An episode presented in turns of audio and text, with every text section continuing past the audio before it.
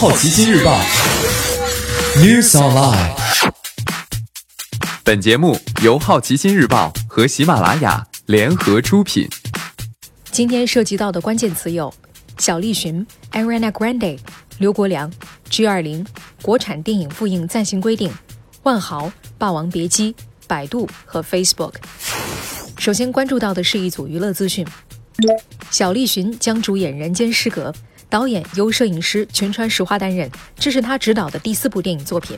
该片改编自太宰治的小说《人间失格》，以太宰治本人和他深爱着的妻子和情人作为视角，在事实的基础上加以虚拟的形式来描绘。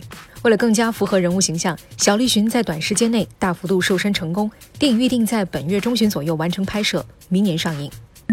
Ariana Grande 的新单曲 MV Thank You Next，二十四小时内 YouTube 播放量为五千零二十万。这一数字超过了 BTS 防弹少年团的新单曲 Idol 的四千五百九十万，创最高 MV 首日观看人次纪录，点赞人数达到了四百六十六万，同样创下了最快纪录。这首歌曲依然高居 iTunes 即时榜和 Spotify 流媒体榜的冠军。刘国梁当选乒协主席。当选后的刘国梁在致辞时谈到了乒协接下来的两项改革措施：第一是建立教练和队员的双向选择机制。在中国乒乓球队的历史上，此前队员和教练并无相互选择的机会，通常是一届国乒队组建之后，教练组再根据队员的技术特点等实际情况分组。第二是成立运动员委员会。这点完全是为国乒选手考虑的，给国乒选手一个发声的平台。而有了运动员协会，就会有专人为运动员们处理私事，让国乒选手可以更加安心训练和比赛。接下来关注到的是大公司头条：G20 峰会闭幕，中美两国达成共识，明年一月一号不互加关税。双方决定停止升级关税等贸易限制措施，包括不再提高现有针对对方的关税税率。及不对其他商品出台新的加征关税的措施。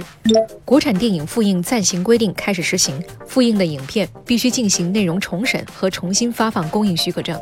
复映影片是指取得电影供应许可证或供应许可，距离第一次供应结束超过两年，再次发行放映的国产电影。